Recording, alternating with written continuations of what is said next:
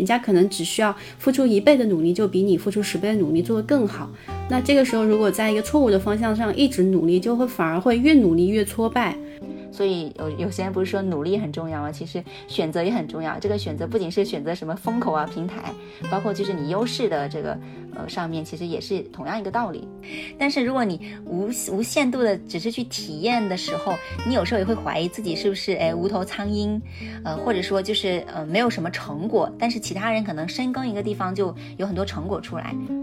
就这个也是，就优势加人生设计就可以帮助我们更好定位我们的优势在哪里，然后我们优势应该怎么去做自由职业，然后人生设计教我们怎么样去一步步验证自己喜欢的事情到底是不是跟我想象的一样的。Hello，大家好，欢迎回到这一期的逆行人生。本期节目呢，来聊一聊我比较擅长和专注的一个领域——职业转型。关注我的朋友都知道，从二零一八年离开职场开始自由职业以后，我一直在关注职业转型相关的话题。不管是采访一百个不上班的人，还是拍摄自由职业相关的人物故事，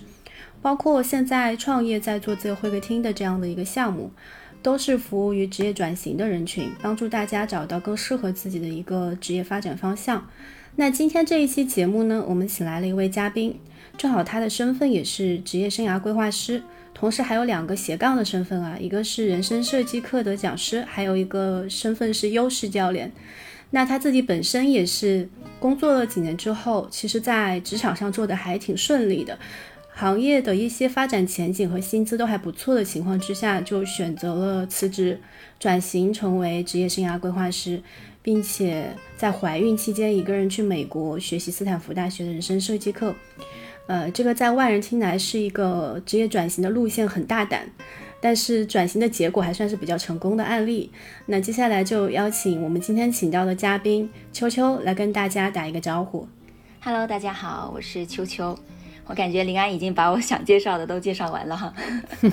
对我现在是一名职业生涯规划师，那大多数情况下都是在帮助更多人去挖掘他们的优势，然后找到他们的职业方向。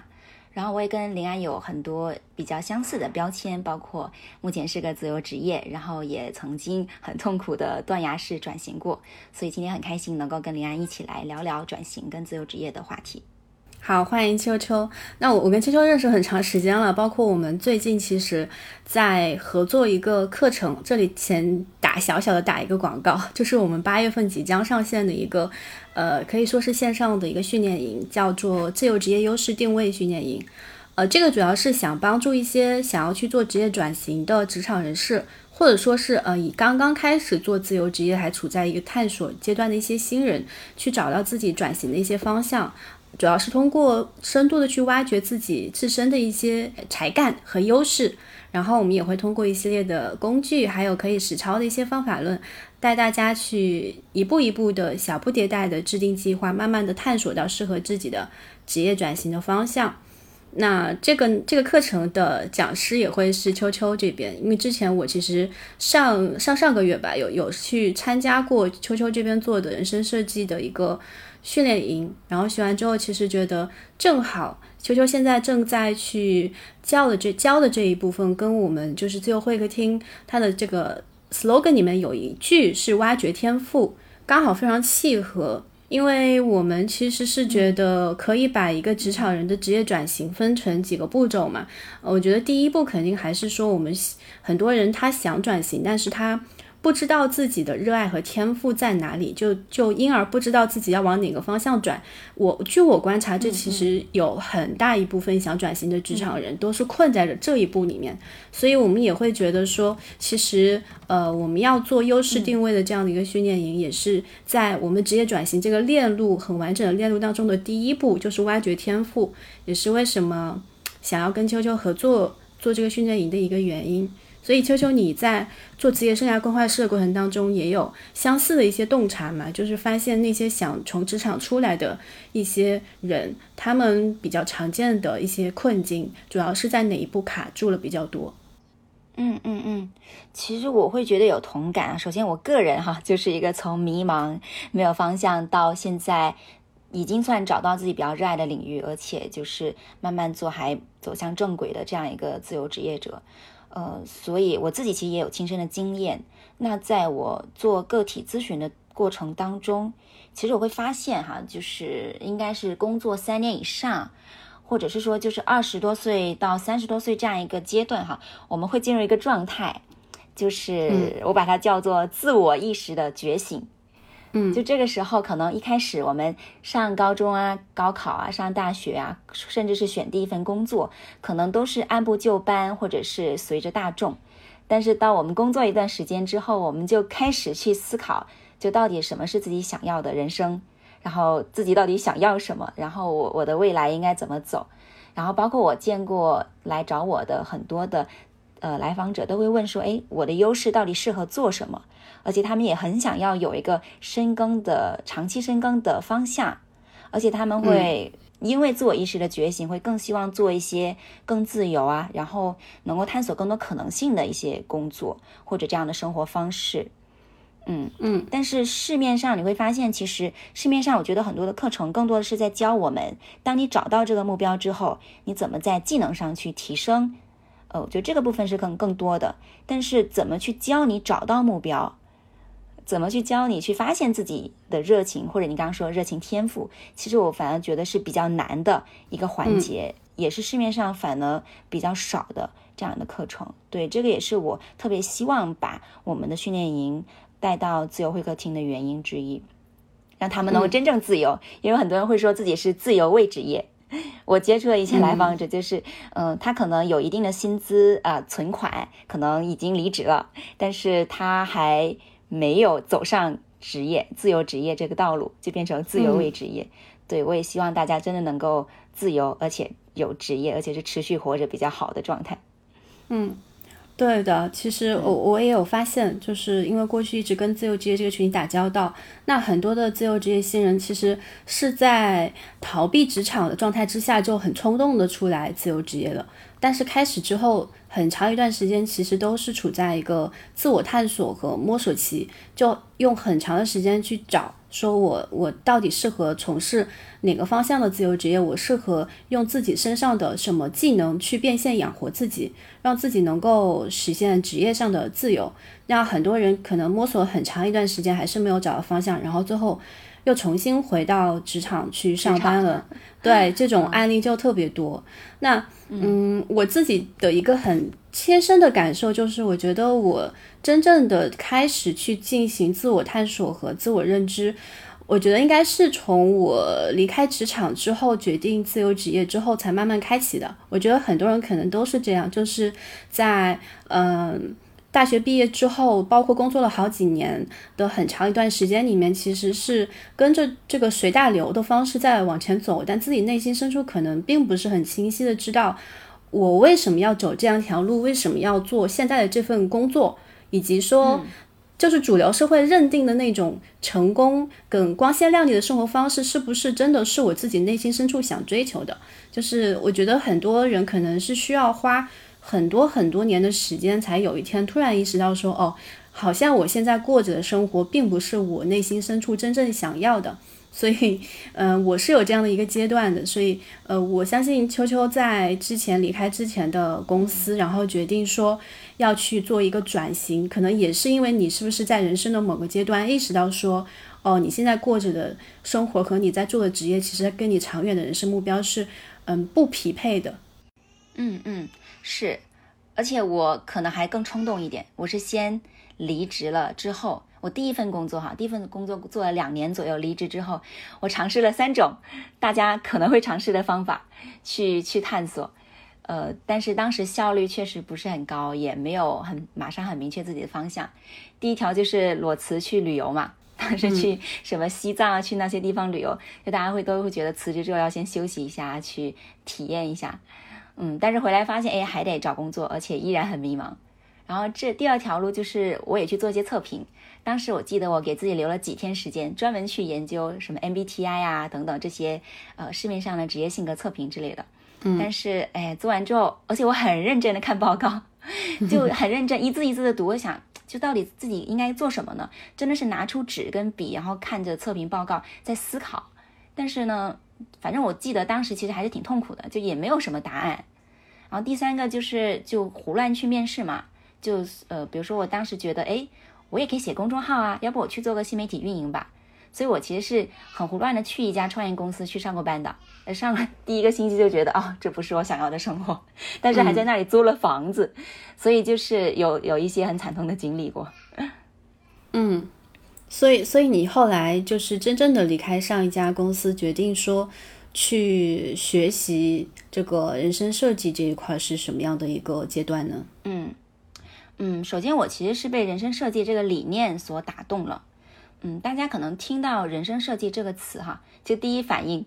我不知道你是什么，但很多人第一反应就是“人生真的可以被设计吗？”嗯，就这个词听起来，哈，我有个朋友他说，你做这个东西听起来好像高级玩家的自定义，就是好像是很高级，但是哎，也不是很确定，真的可以被设计吗？嗯，所以我觉得这个我先要回答大家是当然可以的，就人生设计它本身就是基于设计思维。然后把自己呢当做最重要的一个用户，来去理解自己，然后再把人生当做产品来打造。所以我当时是看了这个理念之后，非常打动我。特别是斯坦福大学人生设计课哈，其实它也是一本书，非常畅销的一本书。这本书里面其实就有提到说，哎，我们要小步迭代，一步步验证。那百分之八十的人其实都是一开始不知道自己的热情跟目标在哪里，都是通过。不断的探索，小步迭代的验证，才发现的。那我为什么会去上呃美国的这个斯坦福人生设计的认证教练的项目？而且那时候我还怀着孕，是最不稳定的时候，就刚好六七周这样子。就是因为我被这句话打动了，我发现我就是这样子找到我的方向的。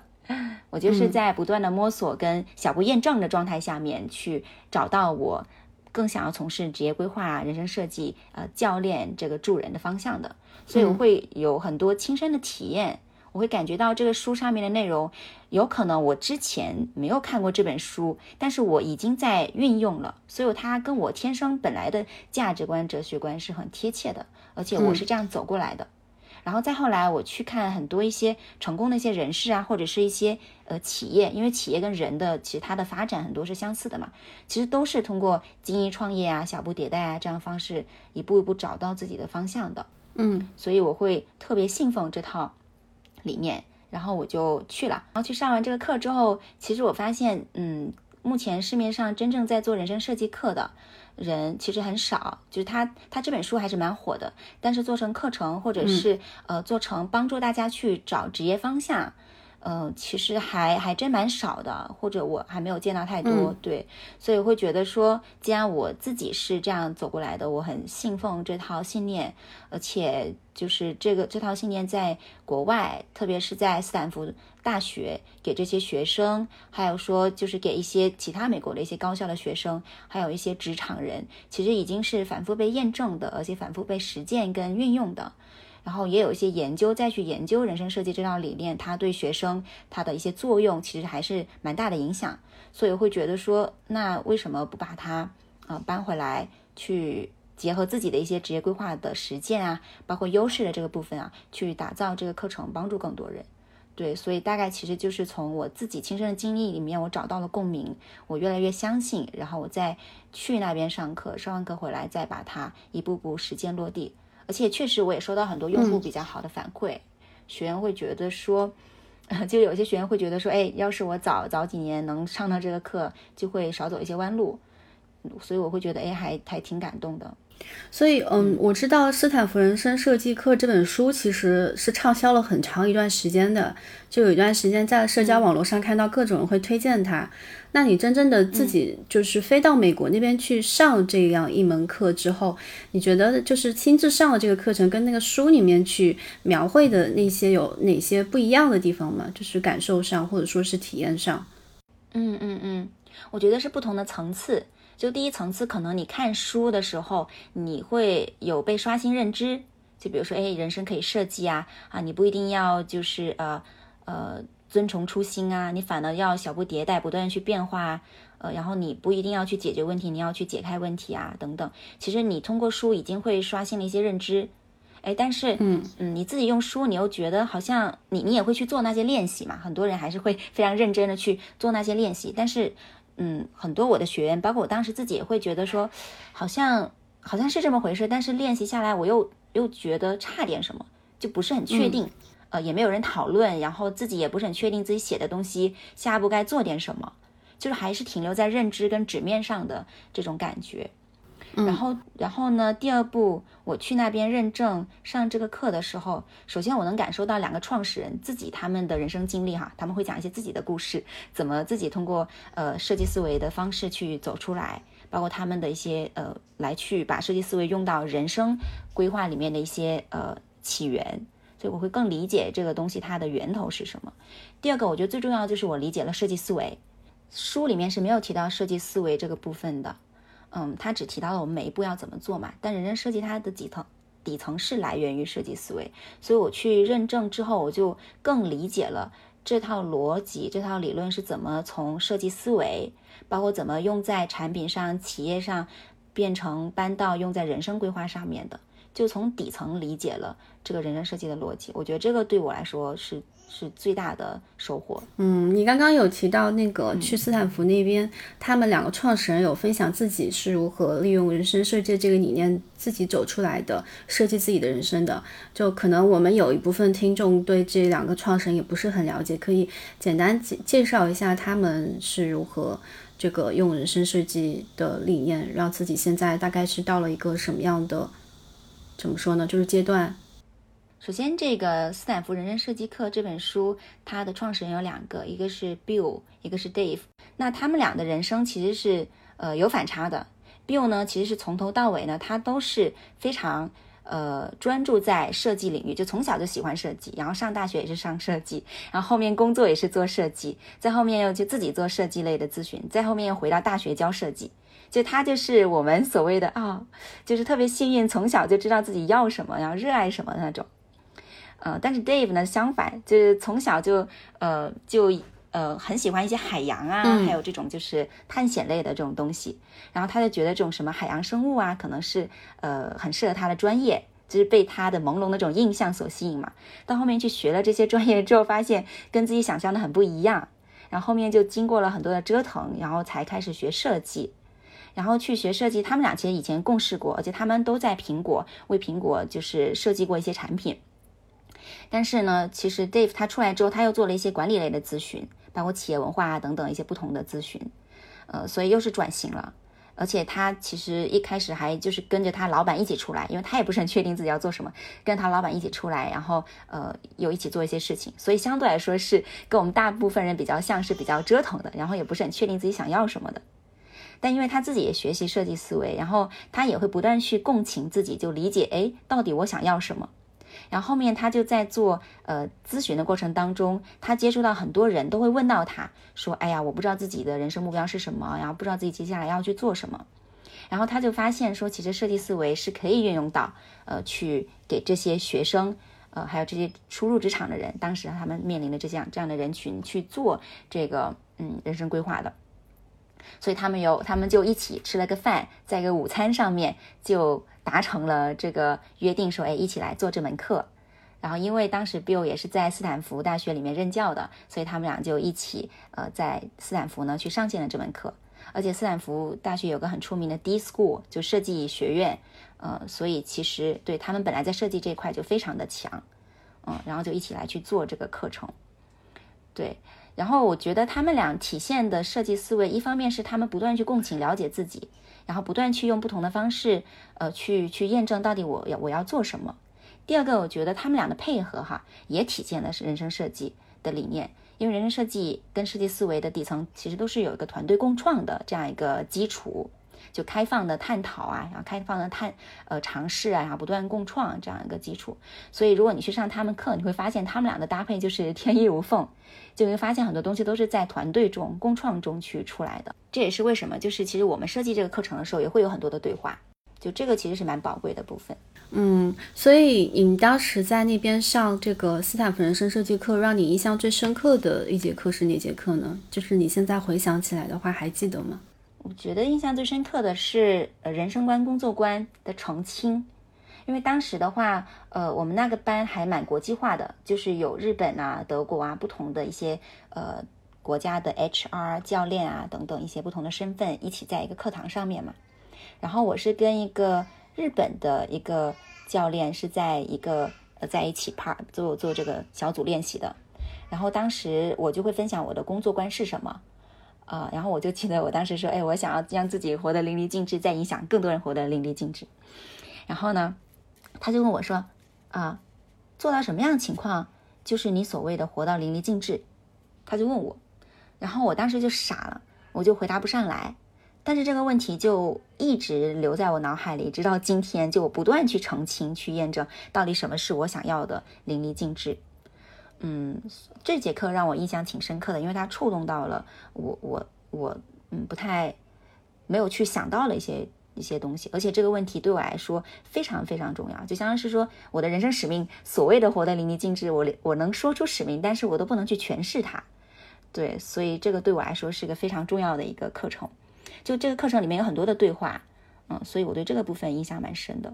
嗯，你说的这个对话主要就是指的是呃自己跟别人的对话，还是说自己跟自己的对话？嗯，首先我们要去做这些作业的时候，属于自己跟自己对话，写下来。但是第二步，我们去跟呃小伙伴一起分享的时候，就是跟他们对话了。然后他们会基于呃一些教练的视角啊，还有就是呃一些他们好奇的地方，会给我提问。嗯。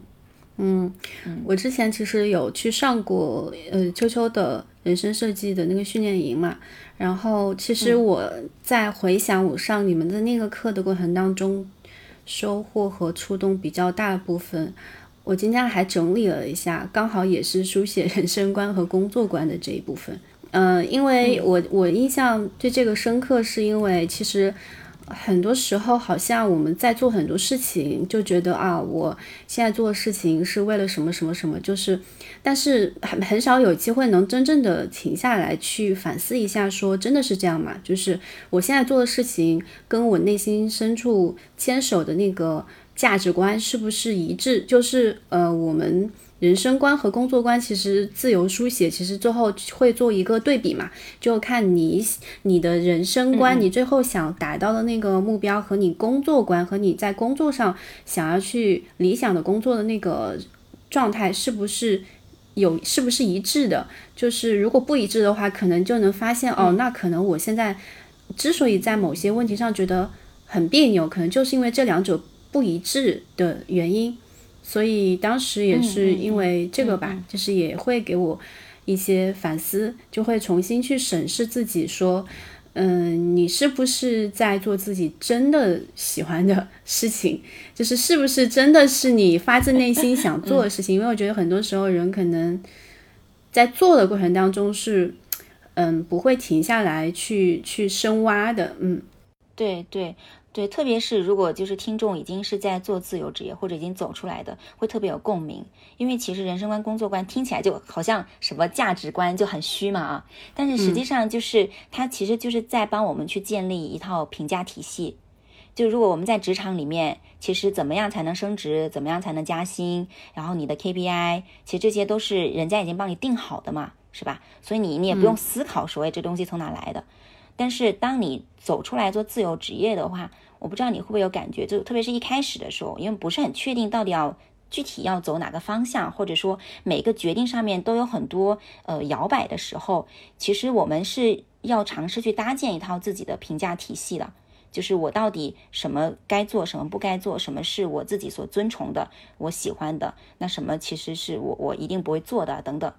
嗯，其实我觉得这一步还对于我们做自由职业来说非常的关键，因为除了说它搭建评价体系让我们会更一致之外，其实它也能够让我们不断会有动力去去去往前走。就当我们做自由职业，有时候不像公司内那么明确有反馈，或者有时候工资不那么稳定，呃，或者就是会有一些不那么好过的低谷的时候，我们会回去看说，哦，那。那为什么我们当初会出来？然后这个动力是什么？所以我会觉得说这部分确实蛮重要的。对，就是时时刻刻要记住自己做这件事情的初心是什么，因为很多时候做着做着就可能会偏了。那这个时候，如果自己有一个人生观的和工作观的一个像指南针一样，就时刻提醒自己不要跑偏，还是挺重要的。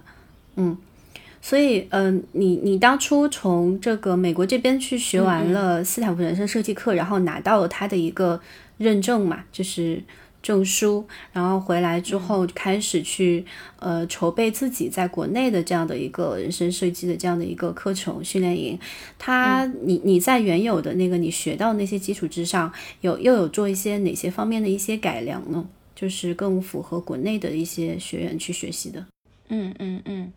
嗯，首先人生设计啊，它其实大概分为向内看，然后再向外走这样两个步骤吧。我回来之后，我会发现，其实我们其实有两个极端，就是我感觉很多职场人，国内职场人有两个极端，要么就是呃，他天天向内看，就他对自己很了解，比如说我就是个什么什么样的人，他对自己很了解，但是他。不怎么行动或不怎么走出去，那还有一些人可能是嗯，非常的呃以功利为导向的，就是到底哪个地方赚钱，哪个地方呃能够去做点什么，哪个地方我家有什么资源或者是有什么我就去做了，就他是纯向外走，就后面那个部分，但他很少去问说呃这个东西它是跟我想过的人生或我的优势是结合的嘛？所以我就会发现，呃，好多好多人可能会，呃，在这两部分，在两个极端上面。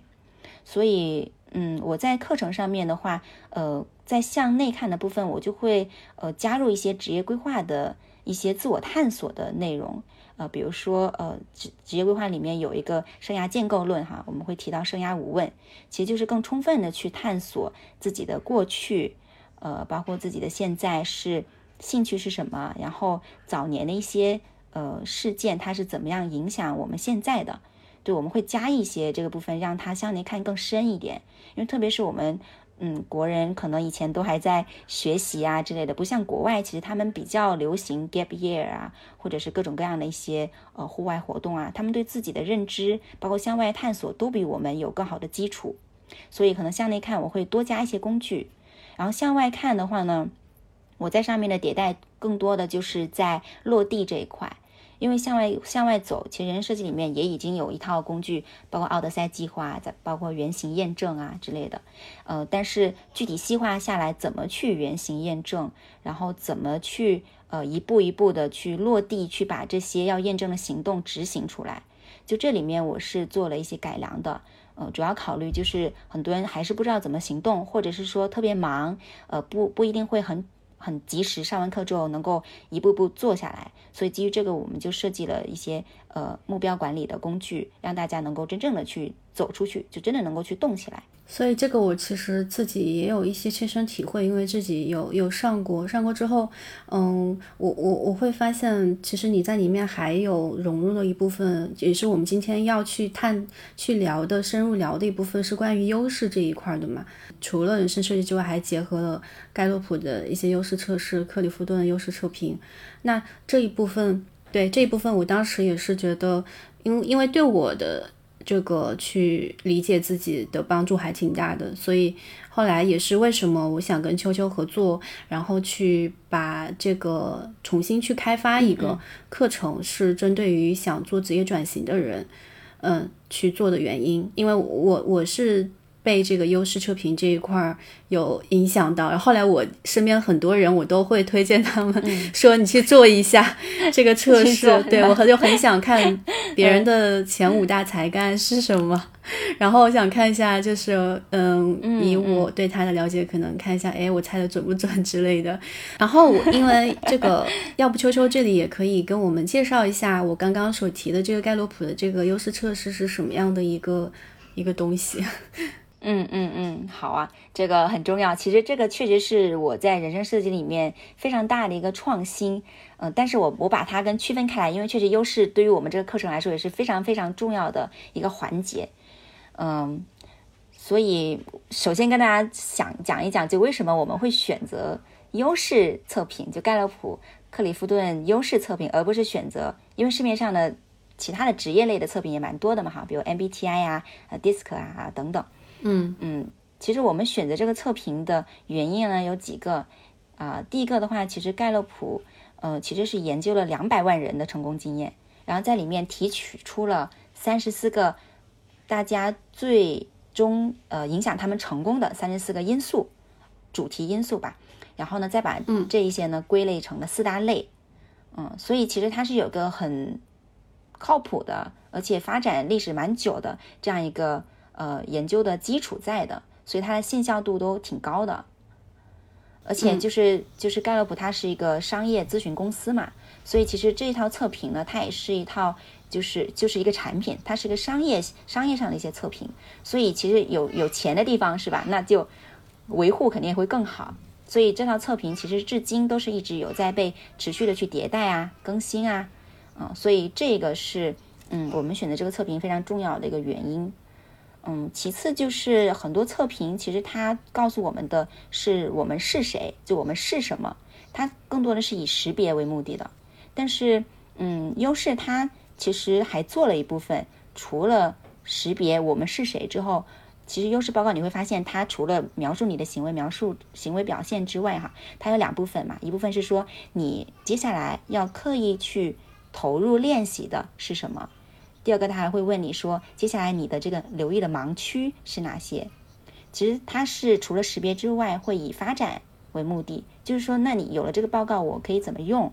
我可以用它怎么来去做点什么？所以这个也是呃优势报告区别于很多一般测评的优势测评啊，这个盖洛普优势测评区别于一般很多测评的很重要的原因。对，因为我们现在其实，在网站上是可以自己搜到的，就是这个怎么样去做这个测试，去盖盖洛普的官方的一些网站，或者说搜那个克里夫顿优势测评也可以出来。然后，但是现在其实，嗯，它在官网上还是收费的，就是大概五前五大才干是。呃，一百五十二，然后全部的三十四个才干的那个报告解读是三百多，我记得三百多，对，三百八，嗯，对，三百八，对对对，我们也把这个测评有囊括在我们的那个课程里面，但是你你我们是可以免费让大家去去解锁自己的前五大才干的一个解析报告，对，这个是直接囊括在课程里面，而且是在我们课程一开始的时候就会让大家先去做一下这个测评。然后后面我们会根据你的一些测试结果，我们会有一些详细的课程的一些展开，层层展开，然后进行一个优势的挖掘这一块儿。那这个其实我我之前也是做完这个测试之后嘛，嗯，我印象比较深刻的。就是包括在课程里面听到的一个点，就是说，其实我我我当时看好像好像是你课件里面有写吧，就是说之前他们做过一个测试，就是有两两波学生，一波学生是这个读速读能力非常强的，他可能一小时可以读多少多少字，另外一波学生是速读能力比较差的。就可能一分钟只能读几几十个那种，然后他们就把这两组分开去训练，就是提高他们的那个用一些技巧提高他们的阅读能力嘛，速读能力。然后过了几个月之后再重新测这一波人，然后就发现那个原来速读能力比较差的那一波学生，这个呃读读读的能力好像是上提升了几倍。但是原来读的比较好的，本来速读能力就很强的那一波学生，他们的速读能力是提高了几倍来着？好几十倍还是多少倍？就是差别非常明显。我当时看到这一点就觉得挺惊讶的。所以我记得当时有一句话说的是，呃，这个弥补弱点可以防止失败，但是发挥优势才能走向成功。就是说，其实很多时候我们大家在做一件事情的时候，很。很很自然会想，就是说看到自己身上的一些比较薄弱的地方，就想说，我是不是应该把这个薄弱地方给补好，我才能够把一件事情做得更完美。就是很多人都有完美主义，不不希望自己身上有什么短板，但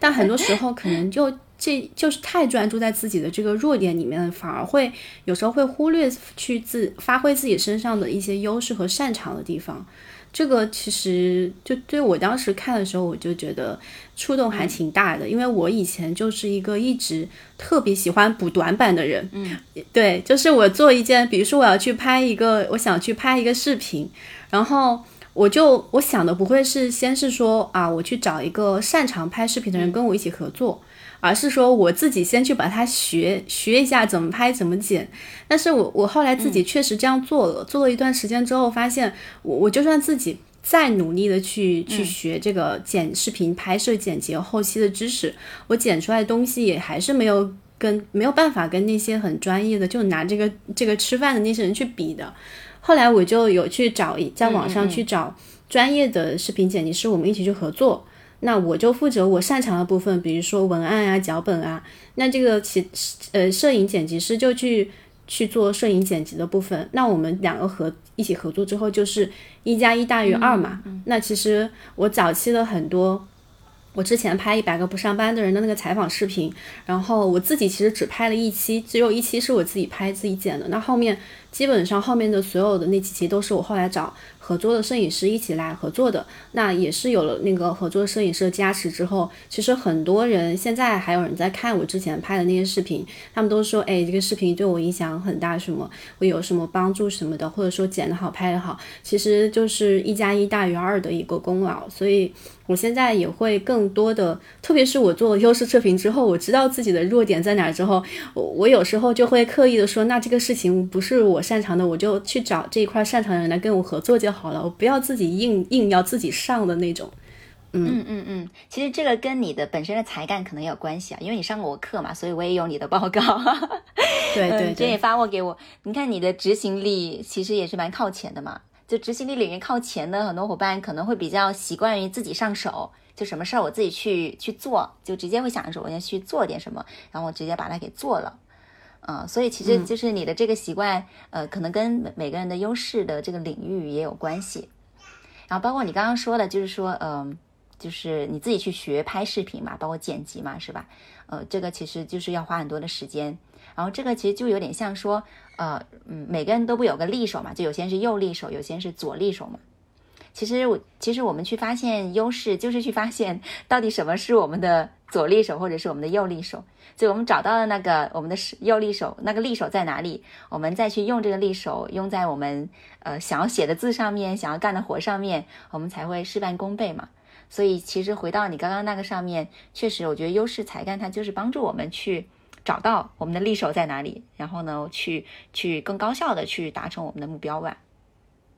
嗯，对，所以呃，我秋秋也可以跟我们的听众稍微科普一下这个盖洛普的这个三十四项才干，它也是分好几个大的那个板块的嘛，就把三十这个裁判还可以分几个几个模块，比如说什么执行力啊、人际关系啊等等，可以跟我们听众们普稍微普及一下这个怎么去做区分的。嗯嗯嗯，我首先就是讲一个概念，因为大家听到这里听了我们很多次说“才干”“才干”这个词嘛，就其实这个词我们很少用的，有人发现吗？就几乎嗯，我们不用这个词哈。所以先解释一下什么是才干。才干就是指呢我们。自然而然、潜移默化的行为模式、感受模式、思考模式，就是说有，其实就通俗的话，就是讲说，有些有些动作、有些事情，就是你想都不用想，那潜意识你就会这样子这样子去做，它是你最习惯的一种呃做事情的方式、想东西的方式，包括感受一些东西，马上就会用这样方式去想，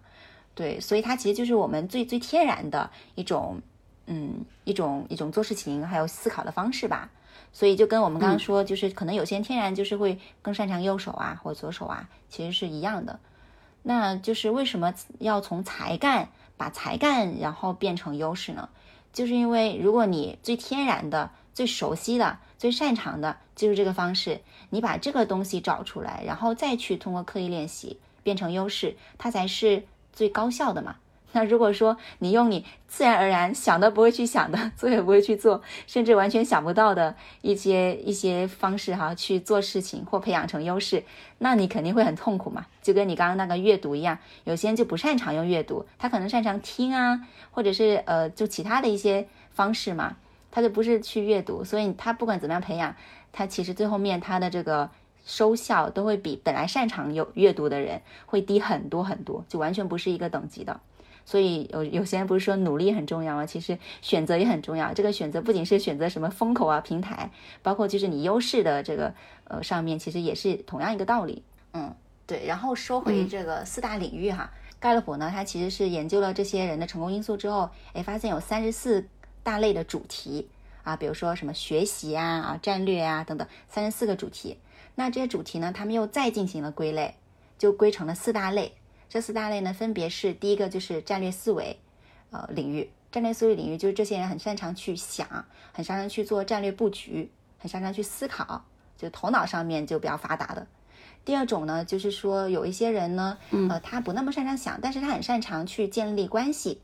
你看到有一些人，就是他自己可能哎不一定什么都会，但是他能凝聚一群人。哎，让这一群人去发挥他们的优势，哎，他只需要做好这个团队的凝聚，那这就是关系建立领域的这种这种类型。第三个就是说，呃，影响力。影响力它也是对人，但是它跟关系建立不一样。关系建立是说我跟你建立很好的关系去凝聚大家，但影响力更多是说我通过影响你，我通过比如说说服你啊，或者是跟你不断的去沟通啊，或者是跟你竞争啊，或者是说取悦你，让你喜欢我啊等等，通过各种不同影响的方式去呃达到自己的这个目标，最终去实现成功。然后最后一个呢，就是。嗯，大家都知道了，就是踏实做事儿，是吧？少说话，踏实做事儿的类型，就是执行力领域的啊，就是很擅长去落地，把想法落成现实，就是分成了这个四大领域。那这里面我们刚刚不说优势报告，它其实是个发展工具嘛，不是只是识别嘛。其实这里面就是有一个底层，就是这个盖洛普优势测评，它有个底层的理念，就是说每个人都可以通过不同的优势去成功，就每个人他都能够去达到同样一件事情。呃，都可以实现一个目标，但是它的方式是可以不一样的，就可以这四种方式都可以。我记得我的那个报告，它出来了，那个前五大优势出来之后，秋秋还蛮意外的，而且我的人际关系建立才干是最为突出的。我我的前五大是责任、伯乐、体谅、审慎和理念。我我给大家大概解释一下是什么意思，就是责任的话就是。说是一个很很在意承诺的人，就是说说说过了这个话是一定希望自己能够兑现的。然后如果呃自己做的某些事情，承诺别人做某些事情没有去呃兑现或被自己搞砸的话，就会非常的愧疚，会很难受。啊，就是基本上是一个值得信任的人，责任感。然后伯乐这一块就是。嗯，就其实你可以理解为字面意思，他非常善于去发现发现别人身上的一些潜能啊、天赋啊，擅长去鼓励别人，然后会因为别人的一些呃成长啊，或者说是突破而感到发自内心的开心。然后体谅的话，就是呃，可以设身处地的去体谅，就是察觉到别人的一些感情，呃，情感状态或者说是情绪，然后能够有就是有很强的同理心，能能体谅和洞察别人的情绪和心理。那审慎的话，就是做事情非常的谨慎，然后就是是那种呃，我们所谓排兵啊，不是，就是那个呃。叫什么？就是用一个词去形容的话，对对对，报警器，就是总是很容易看到一些潜在的风险，就不会去做非常冲动的决定。如果是在一个团队当中的话，就可以做那种风控的角色。然后理念的话，就是有非常多的各种各样的这种 idea，然后有擅长把它们去连接起来，然后呃，就是一个脑洞非常大的。我我的理解对吗？球球，你觉得？呃，呃，很对，而且我也想说一下，为什么我我一开始看到你的报告，会觉得那个时候，哎，跟我理解的你有点不太一样，嗯。就就是一一开始的时候，嗯，哎，可能一开始的时候，其实我们的接触只是微信上聊了几句，然后后面就是线下在广州，我们一起吃了早茶嘛，嗯，见了一次面，呃，但是那时候呃没有没有交流的特别多，然后我我只是更多的是看到你呈现出来的作品，比如说你的文章啊，你的视频啊，就他给我一种就是很很严。不能说严谨，但是我会觉得是花了很多心思，然后有很多自己的想法，所以我就默认哈，就你一定是一个战略思维领域最突出的人，就是一定是在这一块就非常擅长、非常突出的人。呃，然后哎，其实后面我我也上了林安的 IP 课嘛，所以我跟林安其实也有了一些新的交集。然后呢，就是而且看到你的另一面，就我慢慢熟了之后。就会发现哦，其实你你的关系建立很靠前，我也可以理解了。就是当我们建立了一些基本的关系之后，就是你好像真的能够把大家凝聚起来，就不管是说我们的课上面的互动课啊，还是说你自己做自由会客厅的时候，你有很多城市都在做活动嘛，嗯，其实都会需要很多的这些呃团队，而且是一种比较不像我们上班就是上下级的这种关系，嗯，但是感觉你都能够处理的蛮好的。就是当我不断去了解你的时候，包括我自己跟你相处的时候，我也会感受到就是你对于人这块的体谅，还有就是嗯。呃，在关系上面其实是能够走得比较深的，就这样一个状态，就我才慢慢的去理解。所以这里其实就是也要告诉大家，就我们每个人都会会误误以为，比如说呃，能做这么多呃事情，采访这么多人，然后写那么多文章，呃，肯定是一个很有想法，一定就是战略思维主题很突出。诶，但是原来每个人都可以通过不同的方式成功，就是诶，原来你你的执行力。执行力跟关系建立这里面的才干，也可以帮助你去实现成功。只是它最终呈现出来结果，可能是看起来就是想法多啊等等。嗯，然后这里面有一个点我特别欣赏，就是因为我会觉得说，呃，虽然我是接触人生设计啊、设计思维这套方式的一些理论可能比较多的人，但我会觉得说，你的这个才干就让你好像天生对设计思维就很很敏锐，很有很有感觉。因为你看，你审慎跟理念、才干两个很靠前嘛。嗯，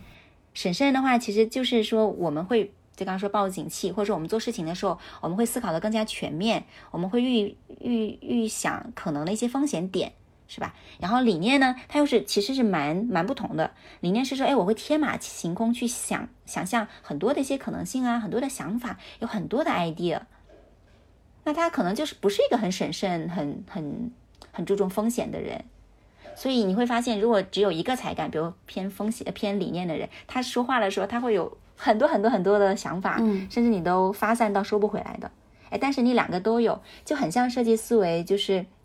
设计思维不就是说我们要有各种各样的可能性，但是我们又是小步迭代，就一点一点的验证，而不是说花大大价钱、大成本一下子去咔干个什么，然后回头再说。不是嘛？所以你这两个才干，我感觉就是天生就是个设计思维非常好的一个呃 一个代表。嗯。对，嗯，我当时那个报告出来之后，我我有把，就是因为我我有花钱加钱买那个三十四项才干，就是完整版的报告嘛，然后就基本上把排名前十二的才干就都看了一遍嘛，然后每个它下面会有更详细的一个解释，然后当时我们作业里面不是也说让我们把觉得自像自己的部分给画出来嘛，然后也要把我们的报告发给我们，首先我们的。朋友啊、亲戚啊之类的，让他们看看，觉得是不是像我们嘛？然后我也有发给身边的一些朋友什么的，然后自己就是也会有很多新的发现。就是你会发现，其实别人看你的视角，别人理解的你和你自己理解你自己中间还是会有一点点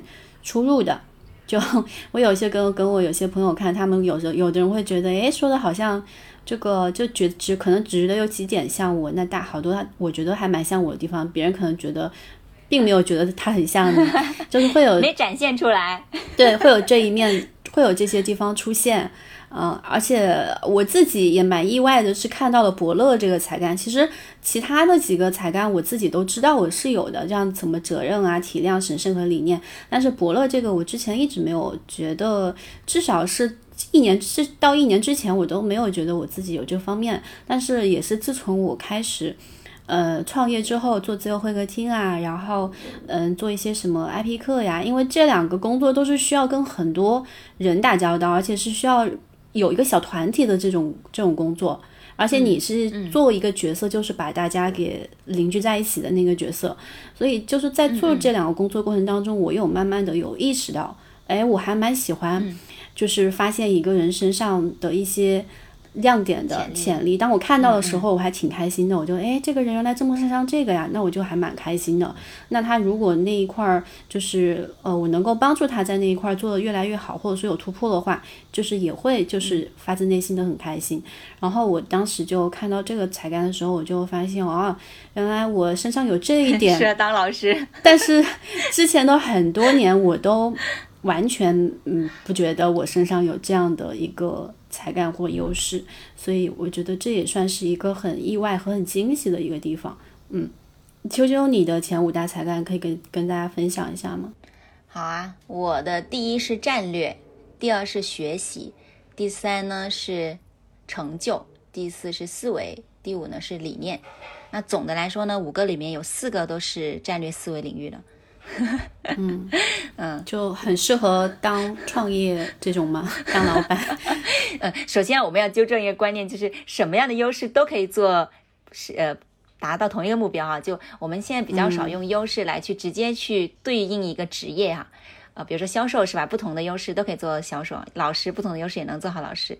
对，嗯，只是说你要找到他的这种方式。那我的这个，嗯，我也简单解释一下，战略其实就是说，嗯，就是个蓝图设计师，比较喜欢去总结规律啊，然后思考就是，呃，有什么样更加的路径可以去实现成功。就比如说爬山，我可能就是那个会规划最短路径或最好的路径去爬山的那个人，就是这个就战略。然后第二个就是学习，学习就是字面意思，就是喜欢学习，享受学习。然后呢，处处都是学习，人也可以学，看个公众号，看个什么，去去干嘛都可以学习，就是无处不在在学习，然后也比较擅长学习。然后第三个就是成就了，那这个才干是中国，呃，我印象中哈，盖洛普的报告里面是显示中国人最多的一个才干就是成就，这就是努，就是兢兢业业努力，然后呢，就是忙忙碌碌要要出成果，啊，比如说周末两天啥不干，就会觉得啊。我怎么什么都没做？一定要要把自己的工作时间都排的比较多，然后每天都能看到自己有实际的呃成果呃进步，才会觉得哦嗯自己自己还不错，对这个是成就。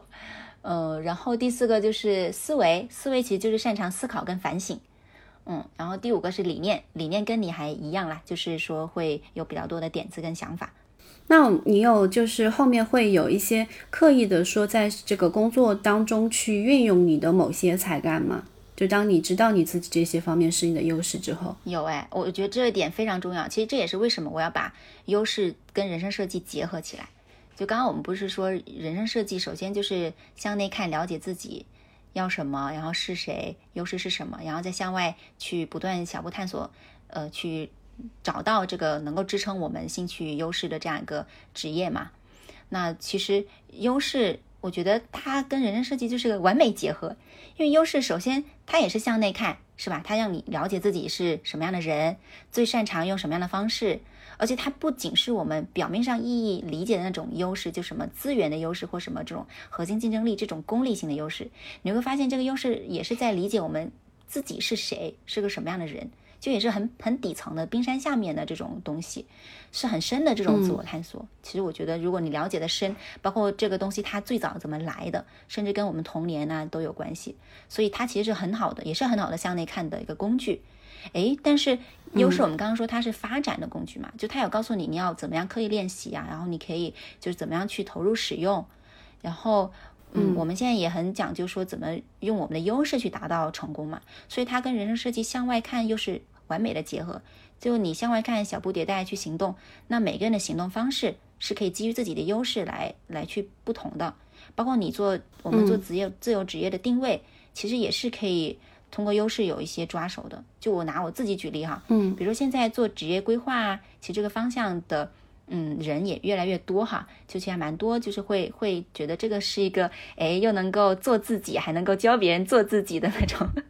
很不错的一个职业，嗯，所以还是蛮多人会对这个职业感兴趣。那我就会思考，那我想做个什么样的自由职业者？我想做个什么样的职业规划师？然后我创业的话，那我的优势是什么？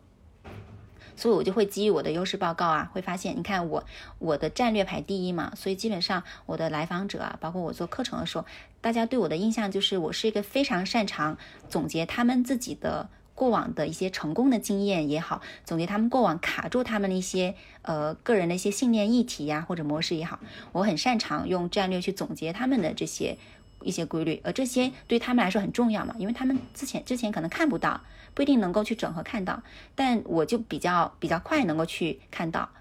他如果给我一份他的资料或者简历，或者是谈了就十呃十几二十分钟，很多时候我就能有一些有些大概的总结的一些规律。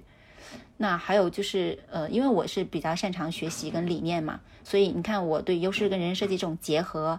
呃，其实现在就是应该也没有人在做两个，就是国内应该没有人做优势跟人生设计结合的这个课程，所以我觉得这个也是我就很擅长去学习，然后又把它整合，通过自己的理念哈，这种比较创新的一些想法去把它结合起来去做课程，那这些都是在帮助我去定义我想做个什么样的自由职业者嘛，就定义我自由职业的方向，职业规划的方向。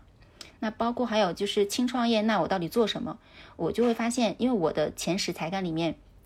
其实还有三个是影响力方向的，就取悦、完美、行动，还有个是统筹，哦，跟你也一样，你也有个统筹。所以，所以你看，我们俩会做一些项目型的事情，是呃需要统筹一些资源的，是吧？需要一些排名布阵的。嗯，所以我就会发现，呃，职业规划这个行业其实蛮多是 HR 转型，呃，或者是说他们个人就只想做助人的。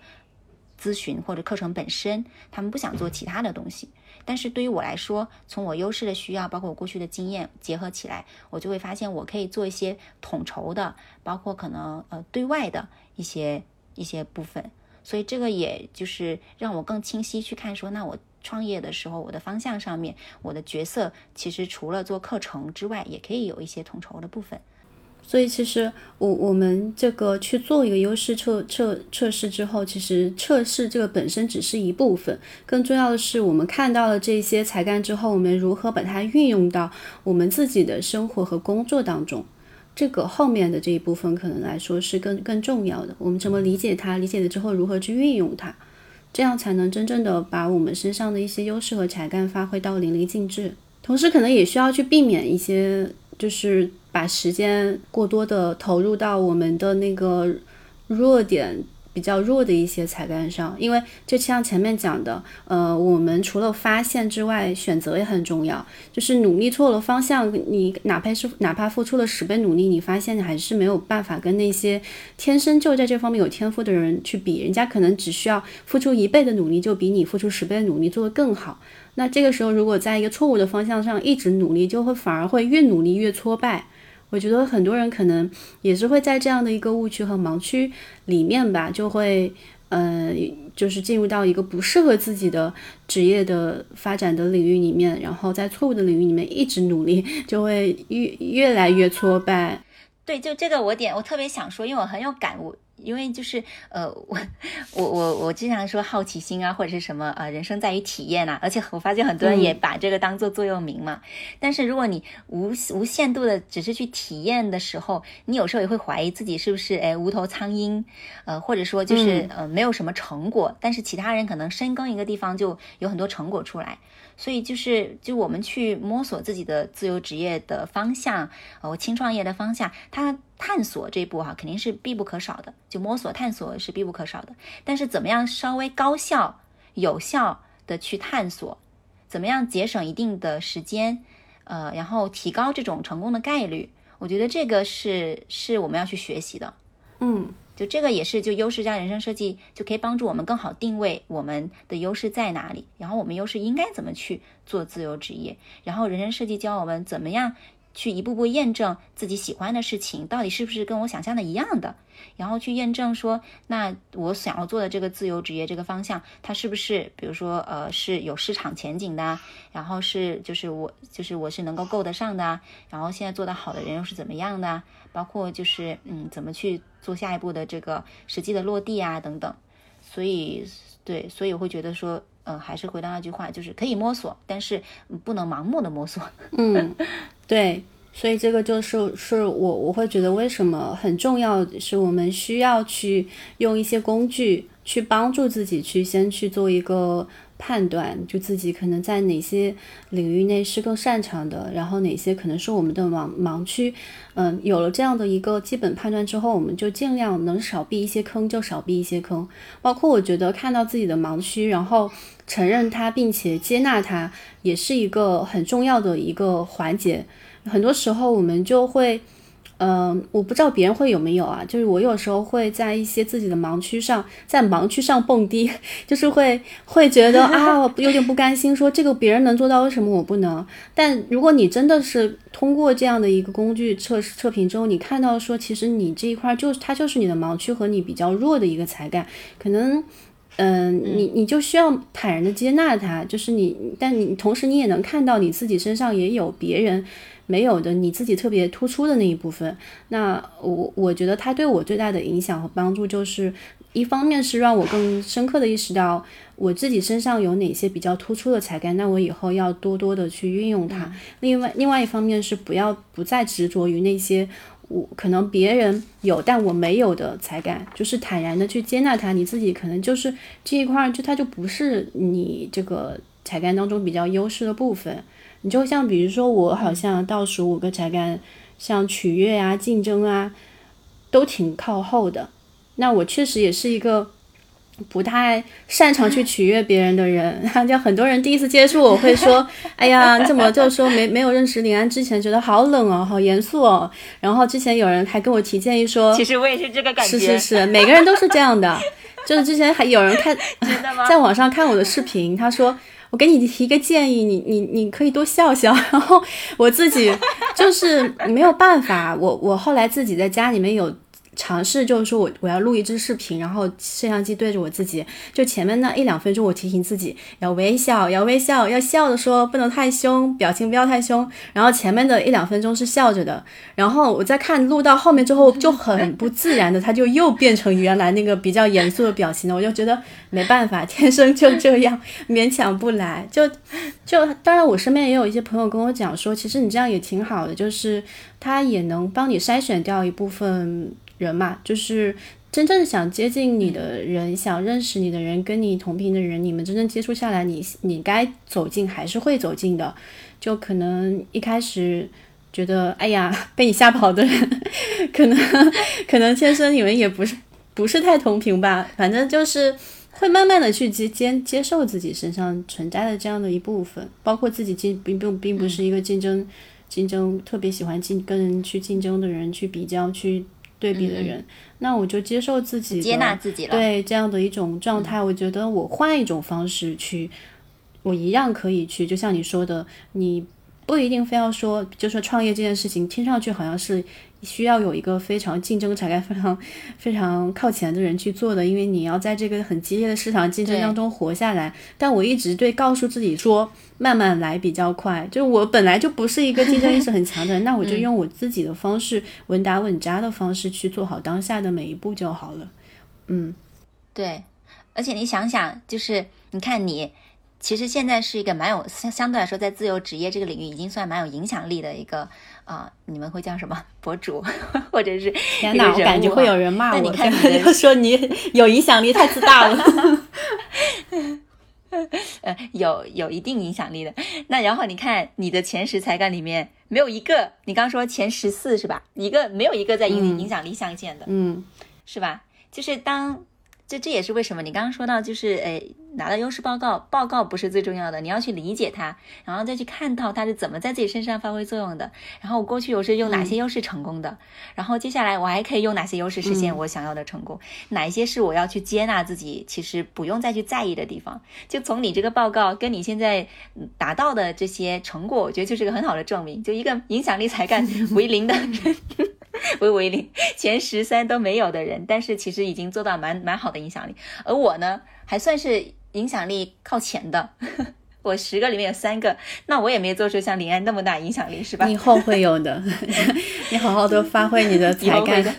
对对对，所以我就这样告诉大家，就是大家可以去做测评，做完测评之后，一定不要自不要自己去误判。比如说，一个没有战略思维才干的前十可能没有的人，他就会想。天哪，我前十都没有战略思维，那我能去创业吗？我能当个创业者吗？就是就是会很多人会对自己拿了优势报告之后，会有很多的否定，你知道吗？本来优势报告是发现我的优势，然后他做完优势报告就觉得说，哎，就是他会看到自己的劣势，相反。对，所以这也是为什么，就是做测评，你可以自己去做。但是如果说你有很多不太理解或什么的，还是可以通过课程对话，大家的碰撞，包括碰撞过程中，我们会谈到自己的一些故事啊，怎么去呃让它影响到自己，呃就去连接我是怎么用这些优势成功的，然后未来做什么，就这些运用的方法。其实你你带回去之后，你可能才真正把这份报告发挥到了价值上面，而不是甚至发挥了负价值，是吧？嗯嗯，是的，所以其实像这个测试的话，其实很多时候这个报告是需要找一个专业的教练去进行解读的，就帮你解读你的这个这个报告，而不是自己可能瞎理解，就可能会反而会起到一个反面的作用。嗯，这个也是我们为什么说，哎，我们要去把这个这个优势这一块要融入到我们的我们现在八月份要做的那个自由职业优势定位的那个训练营里面。就是我我个人是因为觉得我用做完之后，我觉得它对我的影响和自我探索这块的发现帮助还是挺大的，所以也是希望能够帮助到更多的人。而且，嗯，我我也想说一下，说，哎，为什么我们要去做这样的一个自由职业优势定位的训练营？其实从最开始的一个初心出发的话，我觉得它呃不光光是跟现在这个阶段，比如说做自由会客厅的一个最开始的一个创创业的一个初心有关，当然也跟我你结合我自己优势，比如说伯乐这一块儿去看的话，我我会发现，嗯，我自由职业三年之后，那我。前面三年的时间，可能都是在去思考自己的一些在这个社会上生存的一些事情，比如说我自己怎么样在这个社会上生存的更好，我怎么样不用去在一个朝九晚五的体系里面也能够活得还不错。但是，嗯，我会发现他。他的这种得到的一些愉悦感是非常有限的，就是我自己一个人过得好所得到的那种成就感和愉悦感非常非常短暂，而且我我曾经经历过一段时间很迷茫的阶段，那最迷茫的那个阶段反而是我的自由职业发展最稳定的阶段，就也不用担心收入的问题，然后你工作也相对比较轻松，但是整个人就觉得很没有目标感。你就觉得好像你只是活在自己的世界里面，你只是满足了自己的一个所谓的那种，嗯，小富即安的状态，或者说是那种很舒适圈的那种状态。但是好像你跟这个世界、跟对跟他人之间就没有什么关系了。那后来我也是后来慢慢发现啊，我自己其实是需要去跟人之间有一个深度链接的，而且我觉得我的很大一部分愉悦感是会来自于他人的，就是看到。他人的成长，然后或者说是我能够帮助到他人的话，我的存在如果对他人和世界和社会有一些价值的话，那我这个愉悦感会乘以十倍。那我觉得这个其实是可以体验体现在那个伯乐这个才干上面的，所以也是为什么说。啊，那我现在发现说，我我我自己一个人获得成长，他已经不能够满足我了。我还非常想把我自己获得这个成长给再传传递出去，帮助到更多的人。所以这个也是我们这次想要去做那个自由职业优势定位这个训练营的一个初心吧。对，因为我我我觉得，不管是我还是秋秋，其实我们两个人的工作都是，你可以把它定位为一个助人者的角色。就是有有这样一个身份在里面的，嗯嗯，是的，其实就就是这样了。其实我觉得我们都会想要活出自己想要的人生。就这句话也可能比较虚，但具体落脚就要找一个能够支持你的落脚点嘛。这个落脚点又是你喜欢的、擅长的，然后同时还能持续给你带来收入稳定的。嗯，所以我会觉得说，可能自由职业优势定位训练营能够很好的帮助我们先去探索优势是什么，然后探索。我们的职业方向可以在哪里？嗯，就是其实是寻找一个落脚点的过程吧。嗯，对，因为我也是确实发现大家在这一块的困惑是最多的，就是关于自己到底擅长什么、喜欢什么，就是大部分的人都是卡在这一步，就是想要去做自由职业也好，或者说想去职业转型也好，做数字游民也好，就是换一种职业形态的人都卡在这儿了，就非常非常。多，那嗯，我觉得可能这一部分也是，呃，我们这个八月份的训练营想去着重去解决的一个问题吧。嗯，那秋秋要不要最后我们介绍再介绍一下？我们继续结尾的时候再稍微打一个小软广啊，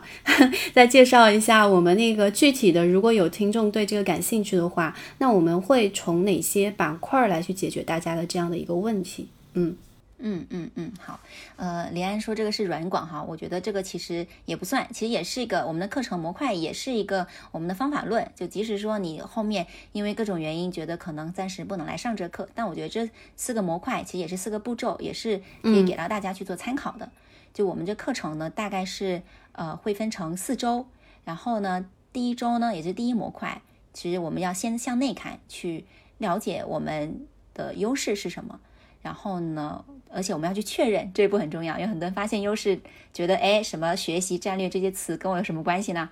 啊，当你没有身体上感受到它就是我的时候，你是不会去用它的。所以会呃设计一些互动课啊等等，让大家去更好的理解，呃我的优势是什么，然后去确认我的优势，包括去运用我的优势，还要去管理呃我们的弱势，哈，去接纳我们的一些弱势。这会是第一周的内容，更多就是聚焦在优势这个部分。去认识，重新认识我们自己，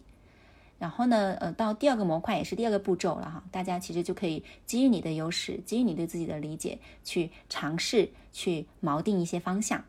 那这个方向呢，其实可以从几步哈。一部分我们一开始说了嘛，就是我跟林安对人生设计课里面特别有触动的，就是人生观、工作观，就是建立自己的评价体系，建立自己的人生指南针这个方向。那我们会通过这个部分让大家先去理解。就是哎，我其实是想要过什么样的一个人生？其实它就框定了一个大的方向，对，因为很多时候你想要的一种生活方式啊，它其实就是往回来倒推，会回到说一些职业的选择上面，嗯，然后基于这个，我们再去寻找我们那些心流的体验。呃，心流这个词其实现在也很火，因为积极心理学里面，呃，会认为心流是人的。最优体验就是人最最好的一个状态，就是心流的状态，其实就是全情投入、全然忘我的这种状态嘛。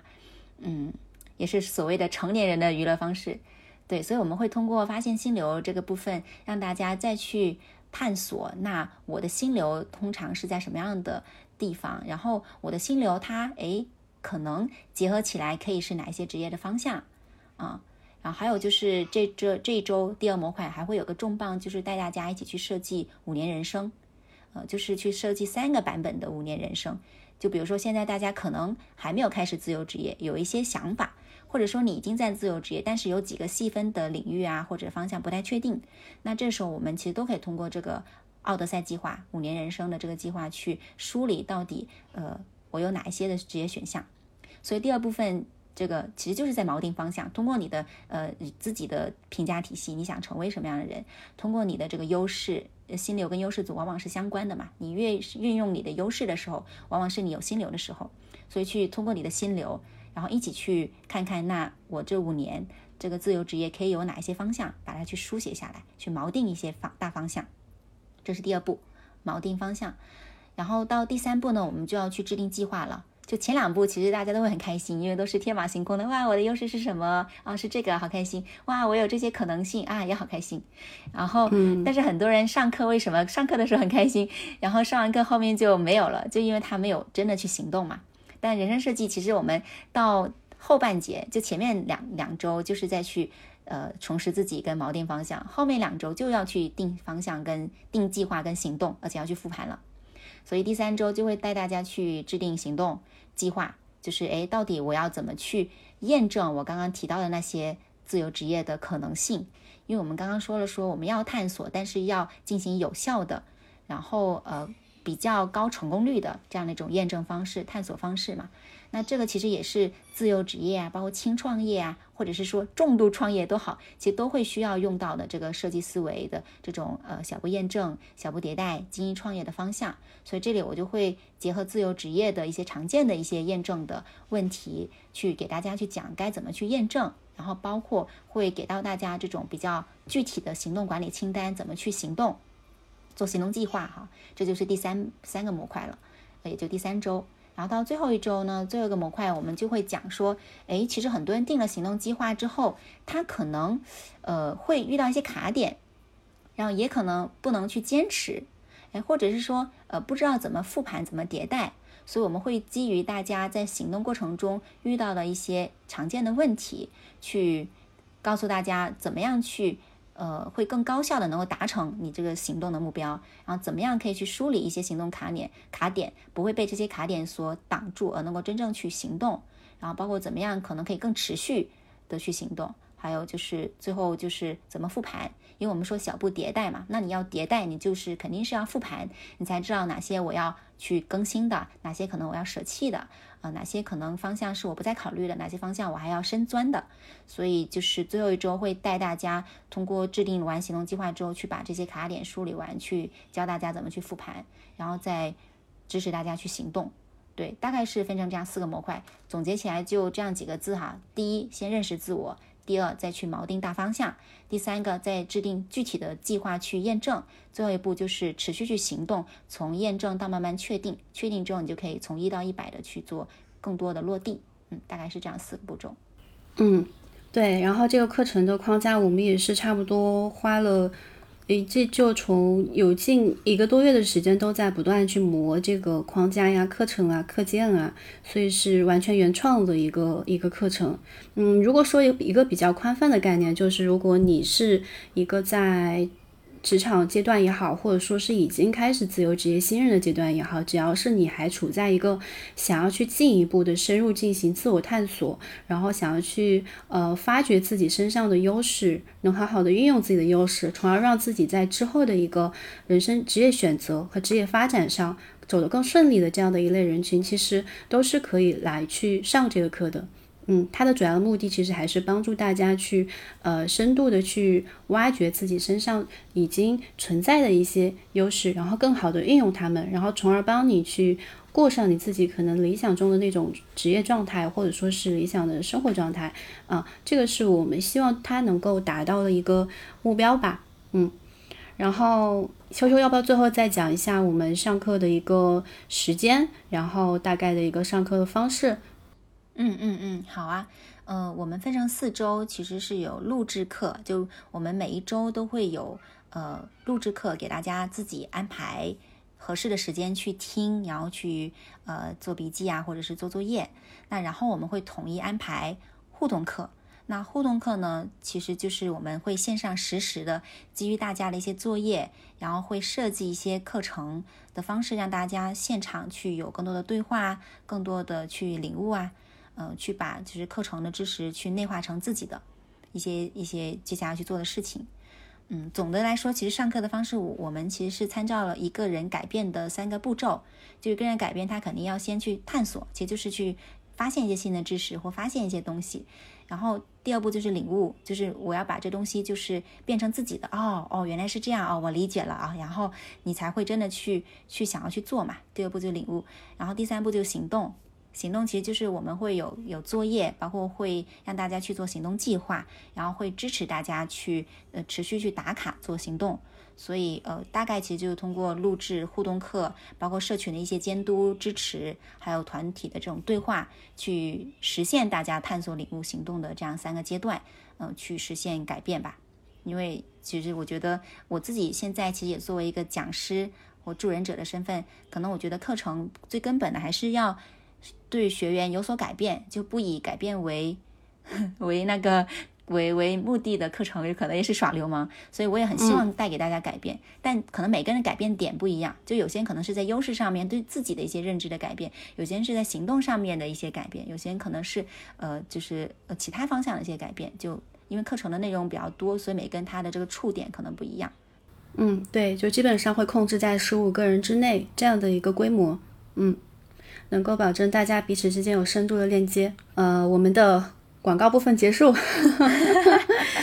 然后我其实，嗯，就最后还挺想送大家一句话，就是我在大学的时候有有看过一部电影，然后那部电影叫《呃边周记》。呃，然后这这个是日本的一部电影，然后当时我看完之后，我触动非常深。其中有一句话是，我还当时把它截图截下来，就一直有保留着。那句话就是当剧中的一个老奶奶跟一个男主角，就是说，那个男主角他其实是加入了一个，呃，专一个一个小工作室吧，一家公司，他们是这个公司要花十五年的时间去编一部那个国语词国语词典。大渡海就是非常枯燥的一份工作，但是但是这个男主角他就是一个非常适合干这件事情的人，他非常能够沉下心来，而且很喜欢研究文字，所以当时那个奶奶就跟他说，年纪轻轻就找到了这个自己喜欢做的事情。已经很比大多数人都幸运了，那你以后的人生就只要就是把这件事情坚持下来就好了。然后我当时就看的时候，我就在想